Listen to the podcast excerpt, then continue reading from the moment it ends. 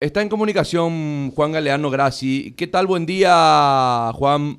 Hola, muy buen día, Quique. Buen día a todos los amigos de Radio Primero de Marzo. Y bueno, antes que sea tarde. Antes que sea tarde. Y antes que sea tarde, eh, digamos, descabalgaste de tu intenciones de ser intendente de la comuna capitalina y estás apoyando a Eduardo Nakayama. Bueno, sí, vamos a ponerle un término un poco más, más sutil. Más elegante, ¿no? Más elegante. Más elegante. Bueno, cambio todo, cambio, cambio todo, Juan, cambio todo. Conversaste con Eduardo Nakayama y te sumás a la propuesta para la Intendencia de Asunción. Exactamente, hemos conversado y hemos decidido unir fuerzas por Asunción. Esa, esa es la real, realmente es así, querido Quique. Son momentos muy duros, son momentos muy complicados eh, a nivel país, a nivel sanitario, a nivel económico, a nivel social. Hemos pasado por año y medio extremadamente duro y realmente creo que tenemos que, le debemos a la ciudadanía un esfuerzo por parte de todas las fuerzas políticas para poder darle una opción diferente de gestión. Entonces, en ese sentido, creo que es demasiado importante de que podamos hablar de forma madura y en forma madura llegar a acuerdos. Entonces, yo sostengo, lo sostuve desde un principio, que el diálogo era la única herramienta que teníamos para poder ir armando todo ese consenso que finalmente se logró, por suerte. Y bueno, la ciudadanía tiene que saber que no es algo que lo hemos, hemos llegado ayer, nos encontramos, tomamos un café y pactamos. Al contrario, venimos trabajando esto ya desde enero de este año, eh, viendo punto por punto, organizándonos para poder realmente llegar a octubre en forma compacta y de esa manera poder, repito, darle a la ciudadanía una opción diferente, a modo que podamos ir construyendo una mejor Asunción y que desde Asunción seamos un ejemplo para todo el país, sabiendo también que tenemos aquí nomás a la vuelta de la esquina las elecciones generales y tenemos también que ser una opción diferente para un país que realmente necesita cambiar porque hemos caído muy, pero muy bajo y de esto únicamente unidos vamos a salir para adelante. Juan, en, una de tus primeras declaraciones, eh, cuando se hizo pública tu intención de ser intendente de la comuna capitalina, habías dicho que eh, confiabas en vencer a las estructuras, corregime si me equivoco por favor, tanto de la ANR como del Partido Liberal Radical Auténtico, eh, digo, con la Alianza Encuentro Ciudadano, eh, que, en todo momento decías no se iban a dejar absorber por el sistema corrupto reinante. Eh, ¿Esa postura continúa hoy eh, aliado a Eduardo Nakayama? Totalmente. Acá tenemos que entender una cosa. Tanto en el Partido Colorado, Partido Liberal, Partido de lo que sea, vamos a encontrar personas con un currículum bastante comprometido o dudoso, como también vamos a encontrar gente que realmente quiere transformar e ir para adelante. Entonces, mal haríamos en poner a todo el mundo en la misma bolsa. Y esto hay que ser bien sinceros. Por ende, ¿hay personas eh, complicadas en la ANR? Sí las hay. ¿Hay personas en el PLRA? También las hay. Pero, repito, tenemos que tratar de juntar, ver dónde coincidimos y con quiénes coincidimos y sobre eso ir para adelante. Entonces, nosotros, desde la Alianza Encuentro Ciudadano, nuestra lista de concejales, por ejemplo, continúa y hoy por hoy es una de las listas mejor posicionadas a nivel Asunción. ¿Y qué es lo que vamos a lograr con esa lista? Es tener contralores en la Junta Municipal para poder controlar punto por punto las finanzas de la municipalidad, poder reestructurar el mecanismo, la gestión, por ende, para poder tener una mejor ciudad. Entonces, y esto no se construye de un día para otro sería mentirle a la ciudadanía, decirle, ¿saben qué? Nosotros vamos a hacer magia y de acá a uno o dos años Asunción va a parecer Dubái. No es así. Al contrario, lo que podemos hacer es poner las pilas hoy e ir poniendo las semillas para el gran árbol que va a ir creciendo. Y, bueno, sobre eso estamos y lo importante es movernos, porque acá es muy fácil criticar, es muy fácil empezar a, a tirar piedras, pero son muy pocos quienes realmente se animan a sacar tiempo al sector privado, a sacar recursos y a jugarse por algo que, es, que crea felicidad colectiva. Y es eso lo que estamos haciendo nosotros en este momento y confío realmente que la ciudadanía nos va a acompañar. Juan, no, si bien me decías, esto ya lo venías hablando con Eduardo, eh, no, fue, no fue de una charla nada más, pero ¿se acercó a vos Eduardo o, vos te acercaste a él? Eh, no, nos acercamos mutuamente. Eh, Eduardo tiene una gran amistad con el presidente del partido, con Fernando Camacho, entonces las conversaciones ya fueron, digamos, más rápidas en ese sentido, porque ya había un conocimiento previo. Y, y bueno, desde un principio hubo muy, muy buena onda, vamos a decirle, hubo una buena, un buen, buen feeling, dijimos, bueno, esta es la manera de trabajar, y bueno, sabiendo perfectamente bien las limitaciones de cada uno, porque Eduardo sabe que el PLRA solo en Asunción no llega a ningún lado. Eh, nosotros también sabemos que solo no íbamos a llegar, digamos, a poder tener el poder en Asunción. Pero sabemos perfectamente bien que uniendo nuestras fuerzas es mucho más factible y realmente se vuelve una realidad muy concreta. Entonces, comprendemos que ese es el camino, también lo comprenden las demás fuerzas que componen la oposición y yo creo que de aquí a un par de días más, realmente esto se va a ir compactando mucho más todavía y en octubre vamos a dar, no, te quiero decir una sorpresa, pero se van a dar los resultados en forma natural. Eh, bueno, ya que tocaste el tema oposición, último al menos de mi parte, eh, están, eh, ¿hablaron, de, ¿hablaron sobre la intención o no? ¿O hasta el momento no existe dicha intención de conversar con Sebastián García? No, sí, con Sebastián también hemos conversado desde un inicio. También ellos son muy conscientes, repito, de la situación que estamos pasando como país ahora no nos podemos pegar el lujo de que el ego nos venza. Eso es demasiado importante. Y si realmente nosotros nos consideramos una nueva generación política, tenemos que demostrar de que traemos algo nuevo a la política. Y perdón la redundancia, pero tenemos que demostrar eso. No es solamente el discurso, sino pecamos con los mismos errores del pasado. Entonces, si acá tenemos, eh, ¿cómo te puedo decir?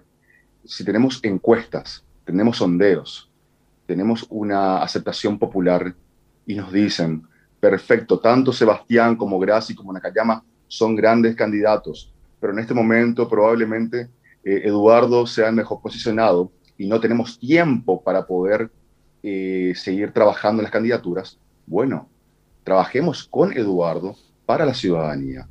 Y es eso lo que nos queda en este momento. Y yo confío también que eh, Sebastián se va a unir a este, a este equipo y vamos a poder trabajar juntos, todos, para llevar realmente a Asunción a, a darle más brillo, a darle transparencia, a darle gestión, a sacar esa burocracia que tanto nos roba, que nos revienta. Eh, Asunción es la capital de nuestra república y realmente tenemos que devolverle un poco de dignidad porque hoy no la, no la tenemos. Lacito. Sí, ¿qué tal Juan? ¿Cómo te va? Este, Juan, ¿cuáles fueron los ejes programáticos en torno a los cuales giraron las conversaciones para que sea Eduardo Nakayama la figura que representa el consenso? Estamos trabajando sobre un eje principal que es la transparencia y la aplicación de tecnología en toda la municipalidad de Asunción. ¿Eso qué va a traer? Por un lado, tenemos que saber cómo asuncenos y como paraguayos cuánto es el dinero que ingresa actualmente a la municipalidad, cómo hacer para reestructurar las finanzas, porque sin dinero no podemos hablar de obras, de infraestructura, no podemos hablar de desagüe pluvial, de mejores calles, mejores veredas, mejores espacios públicos, mejorar el tránsito a su seno, etc. Pero también sabemos de que si no mostramos transparencia, los contribuyentes no van a pagar sus impuestos. Hoy por hoy, los contribuyentes asuncenos deben más de 140 millones de dólares en impuestos. O sea, esa es la mora.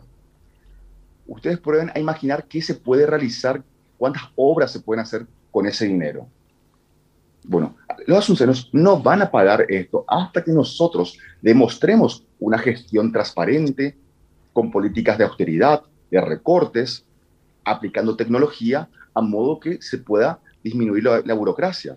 al disminuir la burocracia también se disminuye la cantidad de personas que necesitas para trabajar. Hoy por hoy, realmente, y en un término muy cristiano y muy, muy sincero, es una joda de adentro. Tenemos más de 10.000 personas trabajando en la Municipalidad de Asunción. Es una cantidad enorme. Eso tenemos que ir depurando, mejorar la calidad del gasto. Sobre eso hemos hablado, sobre eso hemos coincidido y es eso lo que le proponemos a la ciudadanía. Juan, ¿y Nuevamente, la, la municipalidad tiene que funcionar casi como una empresa y el lucro que debe generar va a ser justamente invertido en obras de calidad que puedan mejorar la calidad de vida de todos los asuncenos y de las personas que nos visitan diariamente. Porque realmente hoy por hoy eh, vivir en Asunción te genera más estrés que otra cosa. Juan, ¿y cómo van a hacer para cumplir con todos estos objetivos cuando que el 90% de lo que se recauda, aparte de las deudas de algunos morosos, el 90% de lo recaudado va para gastos rígidos?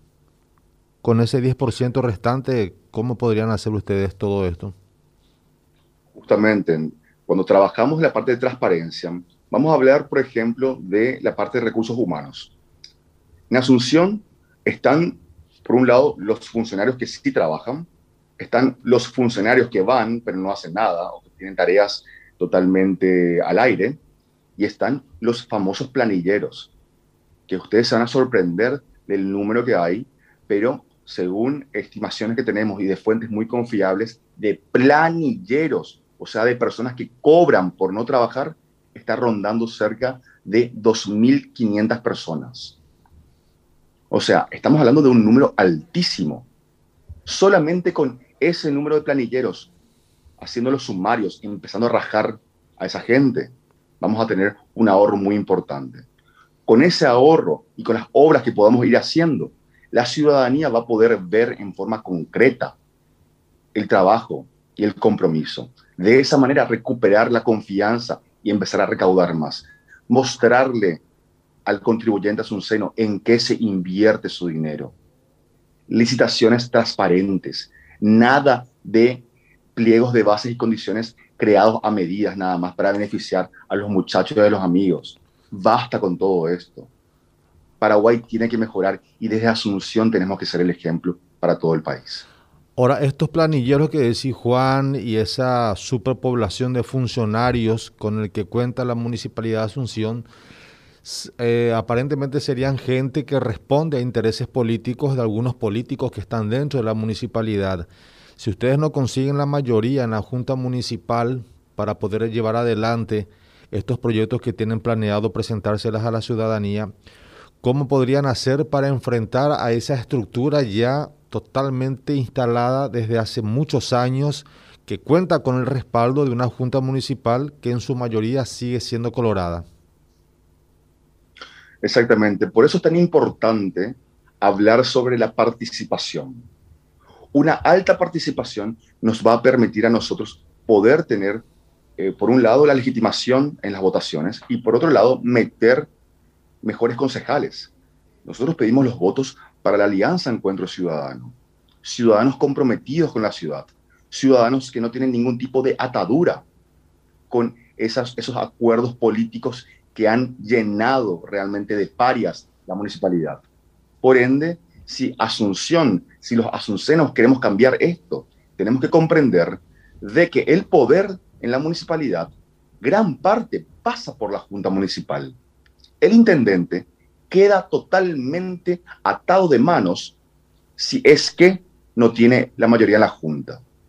Por eso, a la ciudadanía le pedimos que confíe en gente nueva, en gente, repito, que no tiene ataduras, que no tiene que estar pagando favores políticos, gente libre, porque con la libertad vamos a poder realmente golpear donde tenemos que golpear. Sabemos a quién golpear, sabemos en qué direcciones están, los tenemos bien mapeados. Y ellos saben que nosotros hablamos muy en serio, de que yo hablo muy en serio.